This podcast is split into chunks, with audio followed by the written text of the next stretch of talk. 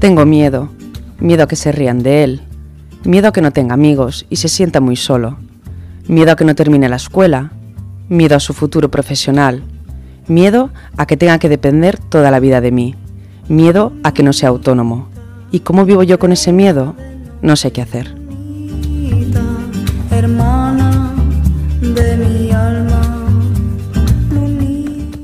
Hola, bienvenidos y bienvenidas a un programa más de Escuela de Vida. Soy Lorena Salvador y hoy vamos a concluir con el tema que estuvimos hablando los dos anteriores programas del trastorno del espectro autista y las, discapacidades. Y os voy a presentar a la Fundación ADECO. De la mano tengo conmigo a Sheila Colom, ella es coordinadora y nos va a explicar eh, las oportunidades de inserción en el mundo laboral de las personas con discapacidad. Buenas tardes, Sheila. Buenas tardes, Lorena. Gracias por eh, dejarnos este espacio y por traer, eh, poner encima de la mesa este tema tan interesante. Gracias a ti, Sheila. Mira, eh, nos gustaría, para esas personas que, que no os conocen, ¿qué es la Fundación ADECO? Mira, pues Fundación ADECO es una fundación sin ánimo de lucro eh, que tiene como objetivo acompañar a las personas que lo tienen más complicado para acceder al mercado laboral. Entonces nosotros atendemos a personas con discapacidad, mayores de 45 años que llevan eh, tiempo sin trabajar, mujeres con responsabilidades familiares no compartidas o víctimas de violencia de género y otras personas que están en, en riesgo de exclusión social.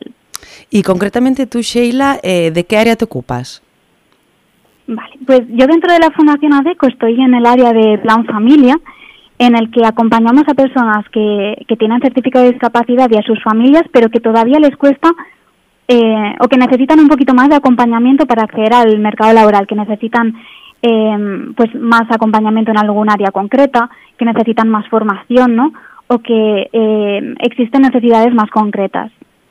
He estado buscando un poco en vuestra web y, y la verdad es que me, me ha suscitado mucho eh, mi interés ¿no? sobre el plan familia.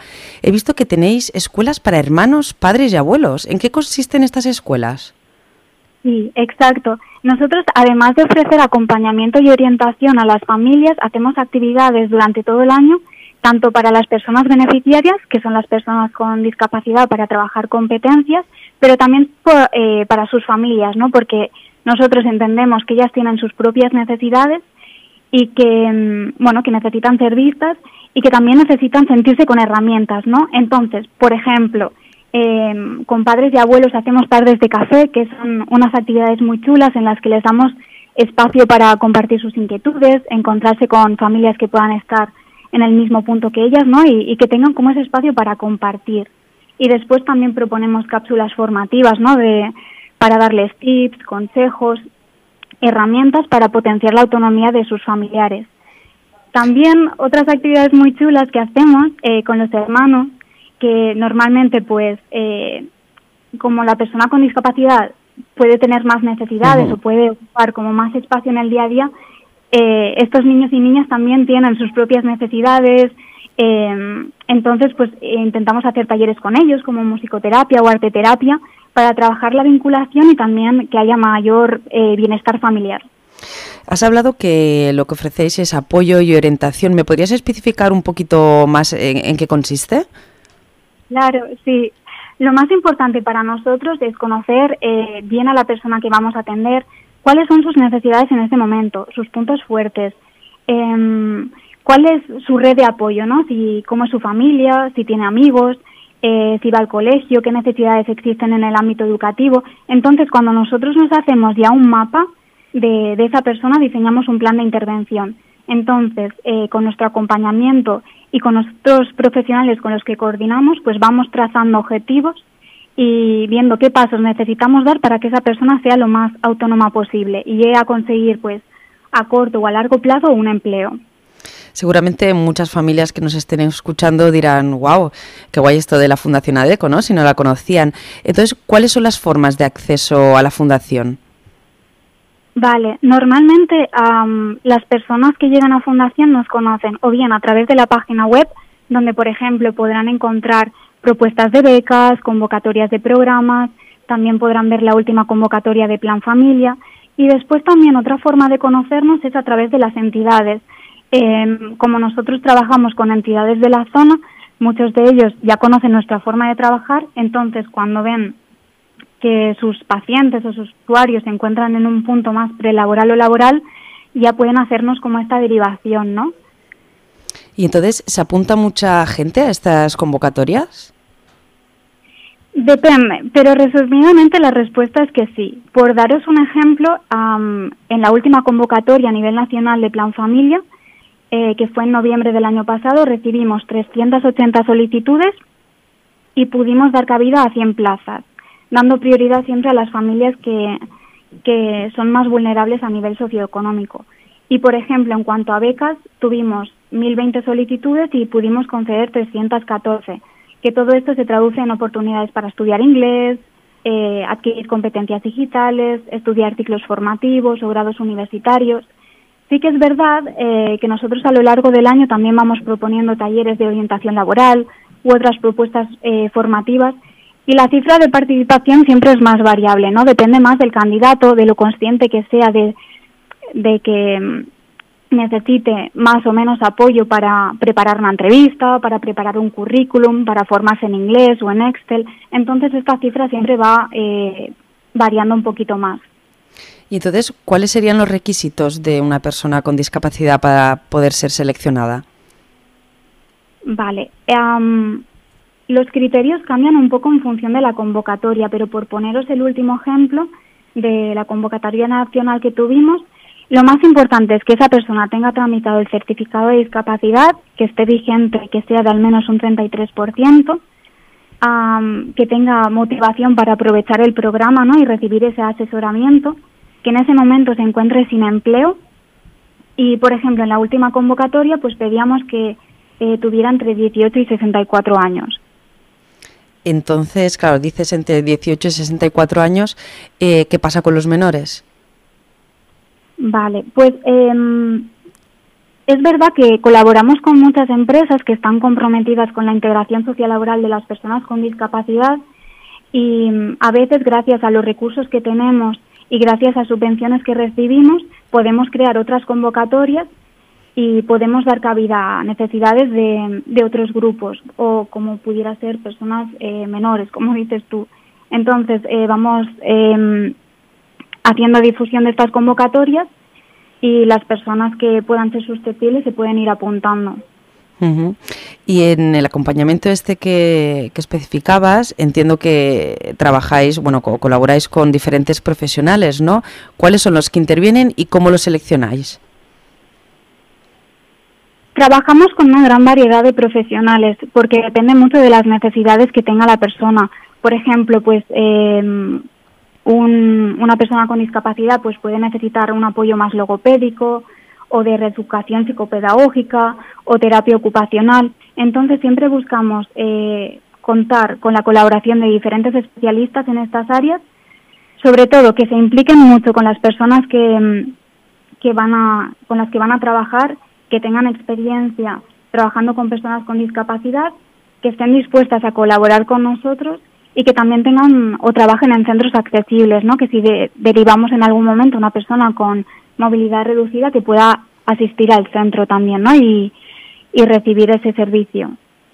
Y entonces, eh, esta ayuda que, que, ofrecéis, ¿no? Durante todo este transcurso, ¿hay algún, como lo diría, alguna causa por la que se retira esta ayuda a esta familia o a esta persona con discapacidad?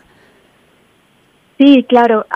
nuestros recursos, por desgracia, son limitados, entonces no podemos ayudar a todas las personas que nos gustaría. Al final lo que queremos es que las personas que atendamos eh, utilicen bien los recursos que nosotros les ofrecemos, que se impliquen, que haya un compromiso. Entonces, cuando no lo hay, sí que es verdad que se habla con la familia y podría retirarse esta ayuda, ¿no? Para que la pudiera aprovechar otra persona. También podría retirarse si esta persona deja de tener el certificado de discapacidad vigente o, por ejemplo, un motivo de retirada podría ser positivo, ¿no? Que esta persona pues ya encuentre un empleo, esté trabajando, hayan pasado unos meses y ya hayamos visto de que no necesita contar más con nuestro apoyo, entonces se le ofrecería a otra persona eh, poder acceder al programa. Y entonces, eh, ¿existen sedes en toda España? Sí, actualmente tenemos 18 oficinas repartidas a nivel nacional. al final lo que nosotros queremos es que nuestros candidatos y nuestras familias se sientan cerca de nosotras, que les podamos ofrecer un trato cercano. Nosotros siempre nos adaptamos y somos muy flexibles. Si esa persona pues necesita hacer una videollamada o se siente mejor con contacto telefónico, nosotros nos podemos adaptar, pero queremos que tengan esa posibilidad, ¿no? De sentirnos más cerca y de poder hacer una poder recibir una atención presencial. Además, también el estar tan repartidos nos permite conocer mejor los recursos de cada zona y al final ofrecer un asesoramiento de mayor de mayor calidad, ¿no? Porque nos facilita conocer los recursos de esa zona y tener un mayor contacto. Y por ejemplo, ¿no? Eh, si yo estoy trabajando en una empresa, porque comentabas que las empresas colaboran con, con vosotros, eh, pero la sede está ubicada en otro lugar, ¿cómo, cómo puedo hacerlo yo? Siempre hay una consultora de referencia en cada zona, entonces eh, nosotros eh, facilitamos un, un contacto genérico. En este caso, pues por ejemplo, en Cataluña tenemos a Valentina como coordinadora, eh, se podría poner en contacto con ella y entonces ella conociendo pues las necesidades de esa persona en qué zona se encuentra pues ya hace la, la derivación al compañero o compañera que pueda estar más cerca y que pueda atenderle. ¿Y a su vez hacéis formación para las empresas? Sí, uh, dentro de nuestro modelo de trabajo, eh, además de trabajar con los candidatos y de conectarlos con las empresas que puedan eh, facilitarle una oportunidad laboral, damos mucha importancia a trabajar con las empresas. Al final lo que nosotros buscamos es que no solo haya una contratación, sino una oportunidad real de poder trabajar en ella. Entonces creemos que es fundamental trabajar la cultura corporativa, eh, que esa empresa sea realmente o que tenga una eh, apertura a la diversidad, entonces proponemos formaciones, por ejemplo, en trato adecuado o una actividad muy chula que estamos realizando es una experiencia en realidad virtual, ¿no? Para que todas las personas puedan ponerse en la piel de una persona con discapacidad que se encuentre en un entorno laboral no inclusivo. Y de esta manera, pues trabajamos prejuicios, intentamos derribar sesgos y que pueda haber realmente una sensibilización real. El otro día cuando estuvimos hablando me comentabas el tema del voluntariado y me gustaría que lo explicaras porque la verdad es que fue muy muy interesante lo del tema de las empresas con un proyecto, entonces buscáis vosotros a las personas. Sí, eh, otra forma de sensibilizar a, mm, a las empresas es proponiendo acciones de voluntariado inclusivas en las que participan tanto los trabajadores como personas de una entidad. Eh, que tengan certificado de discapacidad. Creemos que al final es la forma de que ellos vean que, el talento es indiferente de si hay un o no un certificado de discapacidad, que todos eh, tenemos algo que aportar y al final es eh, lo enriquecedor que pueda resultar el hacer una actividad conjunta. Me parece, la verdad es que muy interesante. Mira, la incorporación en el mundo laboral de las personas con discapacidad es un derecho eh, que a mi parecer beneficia muchísimo a este colectivo en muchos aspectos. Pero según tu opinión, ¿de qué manera beneficia a las empresas? Bueno, es un poco lo que comentaba, ¿no? Al final el talento no entiende de etiquetas, eh, al talento le da igual si tienes un certificado de discapacidad, eh, la edad que puedas tener, qué características eh, puedas tener más allá. Entonces, cuando una empresa está abierta a la diversidad, eh, y no pone el foco en las limitaciones de una persona, en su edad, en sus características o en su certificado de discapacidad, al final eh, tendrá muchas más oportunidades de encontrar a la persona que necesita, eh, con habilidades, con competencias, con experiencias y valores que al final le ayude a crecer ¿no? como empresa y a seguir desarrollándose. He visto también en la web que tenéis eh, lo de Proyectos Unidos y me gustaría que lo explicaras un poquito más porque me parece también muy interesante. Sí, el Proyecto Unidos al final es una forma de, dar un poquito más de, acompañamiento a personas que se encuentran en la etapa universitaria y vamos diseñando con ellos un itinerario como más formativo, ¿no? Detectamos un poco las necesidades que tiene este grupo y les vamos ofreciendo eh, más acompañamiento y más formación para que ellos se sientan como con más herramientas. Porque veo que también hay la figura del mentoring. ¿Sois vosotras o es personal externo? bueno, creo que depende un poquito de los recursos que tengamos en ese momento, pero siempre intentamos acompañar nosotros a las personas con, con discapacidad eh, que son usuarios de la Fundación ADECO.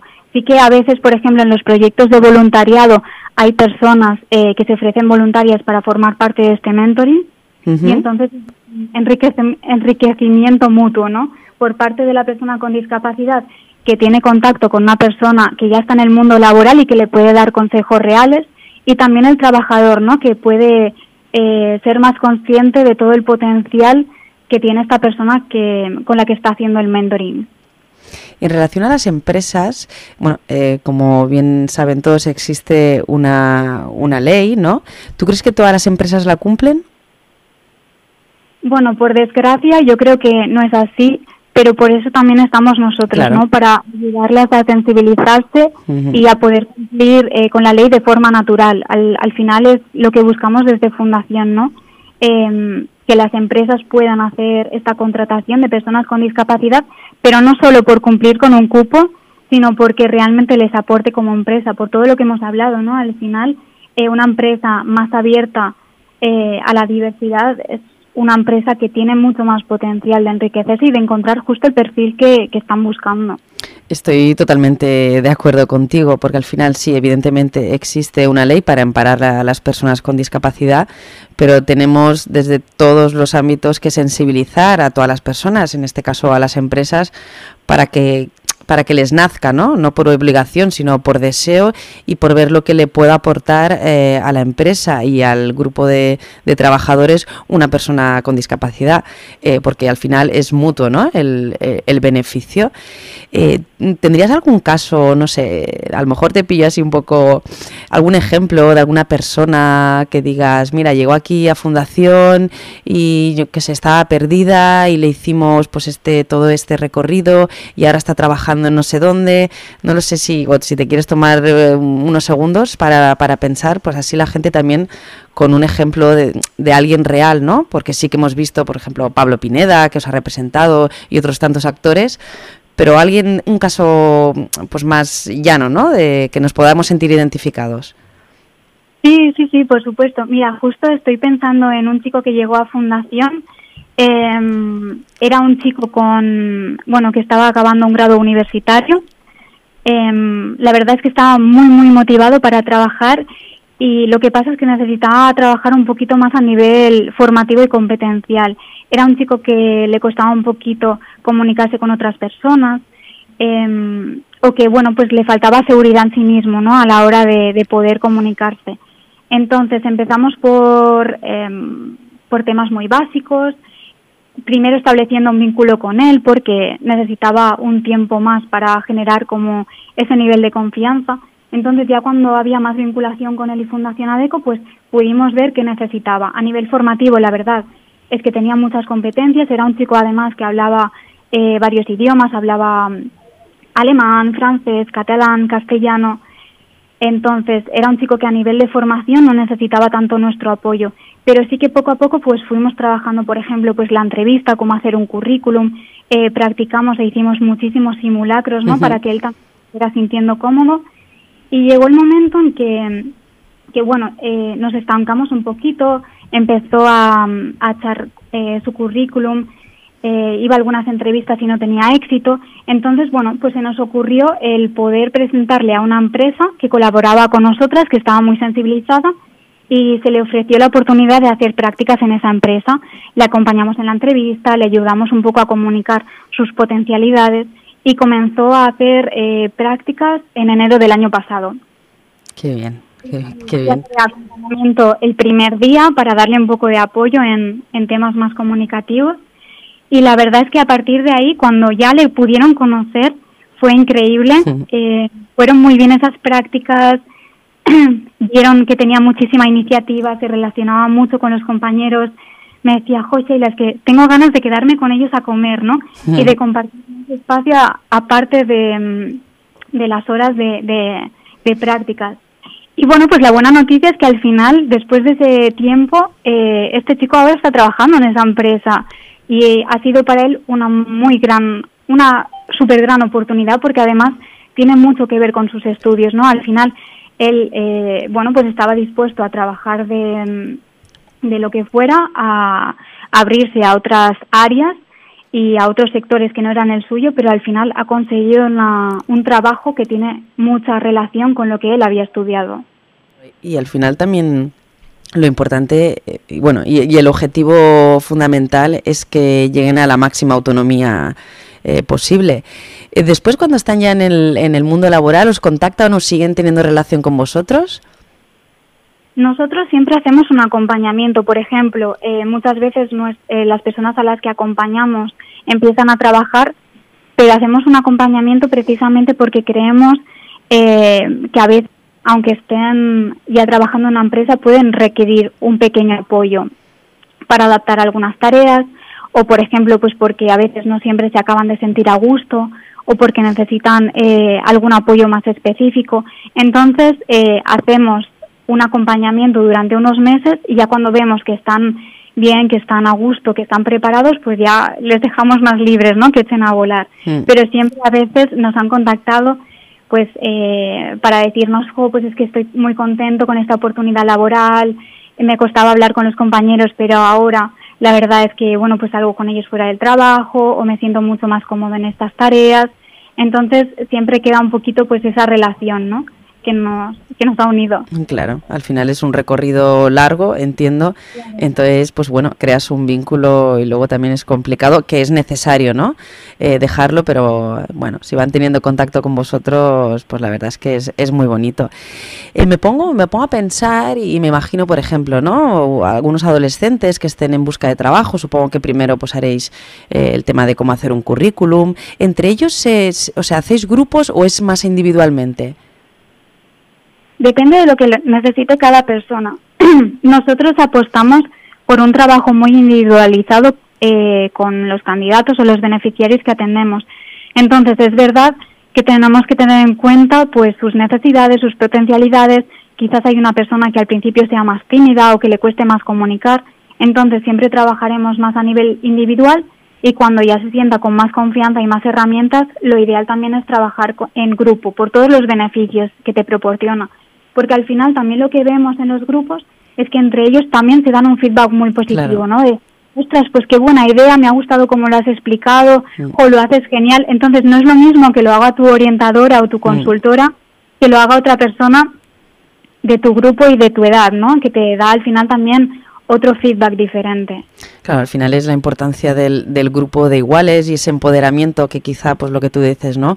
Un orientador o consultor, pues te lo da de una forma diferente y es como que ellos o ellas, ¿no? Hablan al, al mismo nivel. Y se suelen encontrar muchas dificultades en las entrevistas porque la, la empresa, por ejemplo, que, hace, que realiza la entrevista a esa persona con discapacidad, entiendo que adapta las preguntas o, cómo, lo hacen, qué dificultades se encuentran. Pues no todas las empresas adaptan, pero no porque no quieran, sino porque a veces saben. Entonces nuestro papel a veces es también dar como consejos o recomendaciones. Por ejemplo, a veces es habitual con personas con autismo que no se comunican de la forma en la que ellos esperan, porque quizás dan respuestas más breves o son menos concretos. Entonces, eh, si tenemos la oportunidad de hablar previamente con las empresas, se les pueden dar algunas recomendaciones para que al final puedan conocer mejor al candidato que tengan delante, que no piensen, jo, es una persona que no está mostrando interés o que es poco proactiva, sino, bueno, pues a través de, preguntas más específicas que puedan conocerle realmente, ¿no? Y puedan valorar si se ajusta o no se ajusta a la oportunidad laboral que ellos están ofreciendo. Y en una pregunta personal, Sheila, eh, ¿tú en tu caso has trabajado alguna vez con alguna persona con discapacidad? No me refiero de orientadora, ¿eh? como compañera de trabajo. Sí, sí, sí, la verdad es que sí. Eh, hay que decir que no todas las discapacidades son visibles, entonces es habitual también en el entorno laboral encontrarte con un compañero o compañera eh, que hasta una conversación informal no surge esa conversación, ¿no? De, ah, pues mira, pues yo tengo el certificado de discapacidad. Entonces, eh, yo creo que todos en algún momento, sin darnos cuenta, hemos trabajado con personas que tienen algún tipo de discapacidad. ¿Y qué beneficios te ha aportado? Pues yo creo aprendido? que otro punto de mira diferente y que al final todo es enriquecedor. Entonces, yo creo que en el día a día siempre vas aprendiendo cosas nuevas, tanto de los compañeros, eh, de las familias a las que atiendo, de los profesionales con los que colaboro. Em, es como un proceso continuo.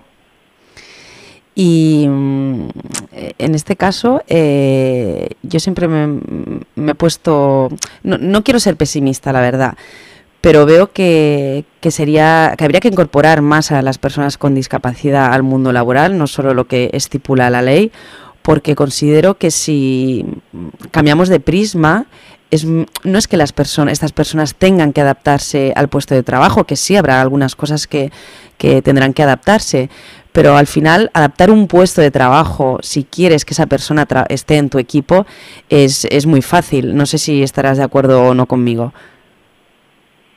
Sí, sí, totalmente. Yo creo que al final es eso, ¿no? De no centrarse en un cupo que hay que cumplir por ley, sino al final aprovechar el talento. Nosotros también, eh, cuando hablamos con las empresas, les recomendamos, ¿no? Por ejemplo, algo tan sencillo como poner un microondas en una altura accesible para todos. Es, no esperes a poner una rampa o a, a poner facilidades en tu oficina, simplemente eh, hasta que te llegue una persona con movilidad reducida. Es haz que tu entorno sea lo más inclusivo posible.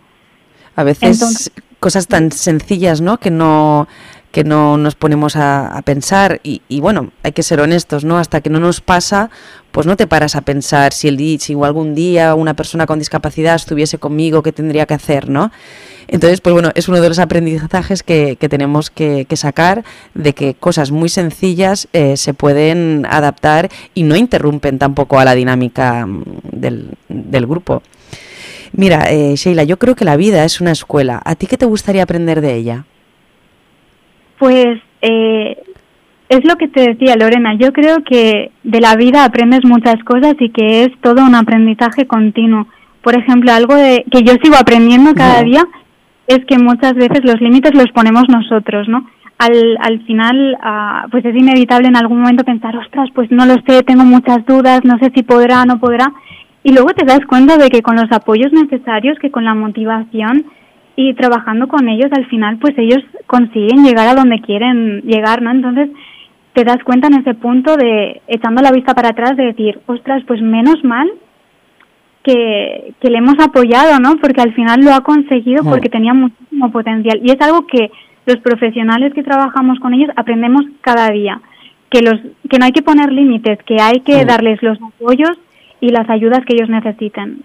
Sí, yo también creo, el, otro día justo miraba un documental de Yo elijo trabajar y me impactó, no sé si lo conoces, me impactó muchísimo porque bueno, es, era hablar de esto, ¿no? De, la inserción de las personas con discapacidad en el mundo laboral y me daba cuenta de, la capacidad de superación que tienen, que nosotros nos quejamos por todo, y generalizo porque nos quejamos mucho, y, al final para ellos eh, y para ellas trabajar eh, supone sentirse útiles y contribuir al final a, la sociedad, ¿no?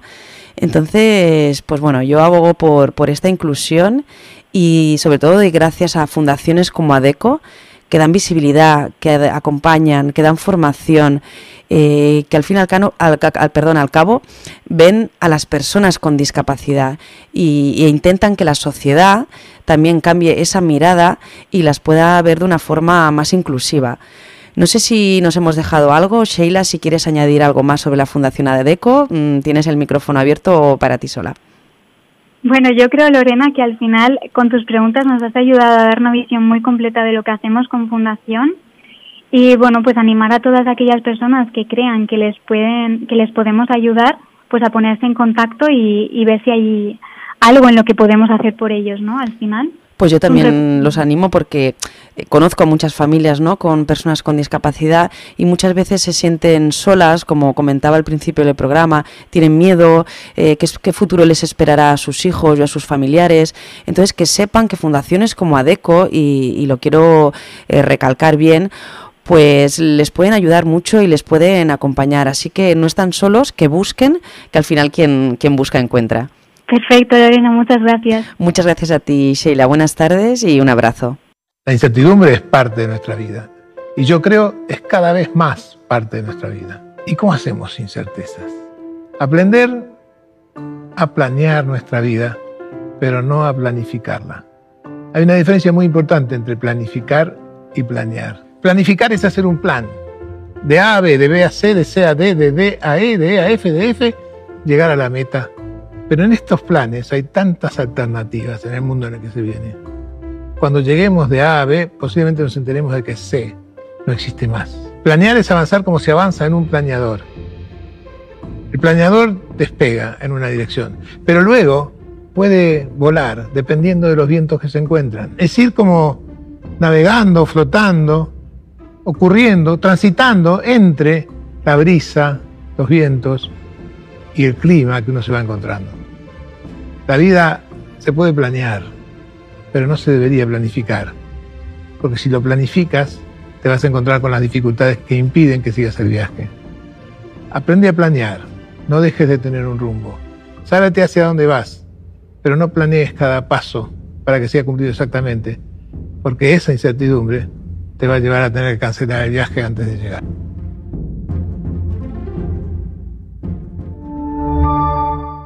Y las palabras que acabáis de oír es del gran Jorge Bucay sobre que la vida se puede planear. Y ahora os quiero dejar con la dulce voz de Nora Jones y su canción Sunrise. Sunrise, sunrise, looks like morning in your eyes, but the clock's held 9:15 for hours. Sunrise, sunrise, couldn't tempt us if it tried, cause the afternoon's already come and gone. And I said, Ooh.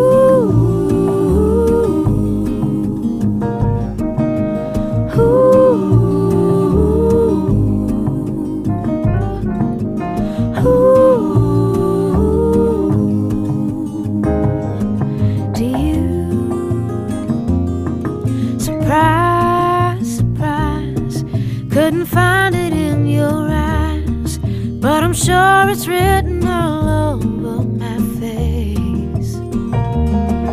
Surprise, surprise, never something I could hide. When I see we made it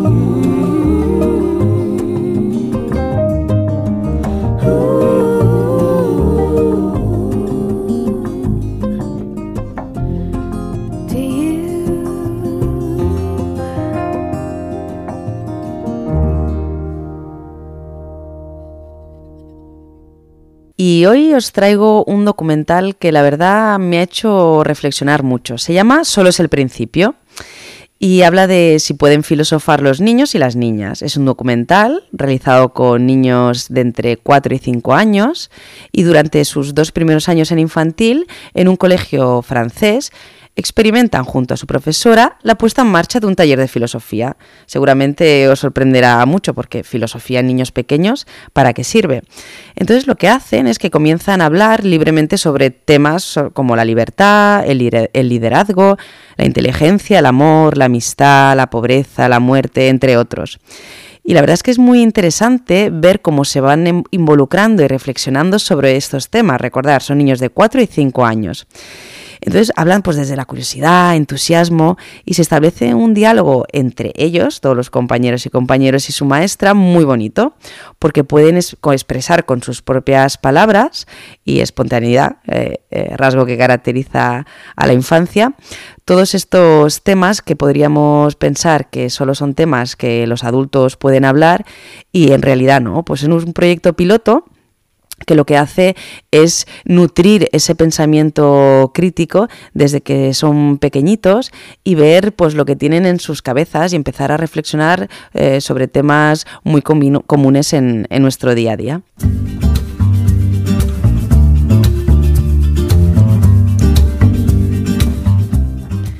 Muchas gracias a todos y a todas por seguir dedicando un trocito de vuestro tiempo a escucharme. Espero que el programa de hoy os haya hecho reflexionar y os haya ayudado. Así que me despido y anotad en vuestra agenda que el mes que viene nos volvemos a encontrar aquí en Escuela de Vida para seguir llenando esa mochila que tanto nos gusta. Un abrazo a todos y nos vemos.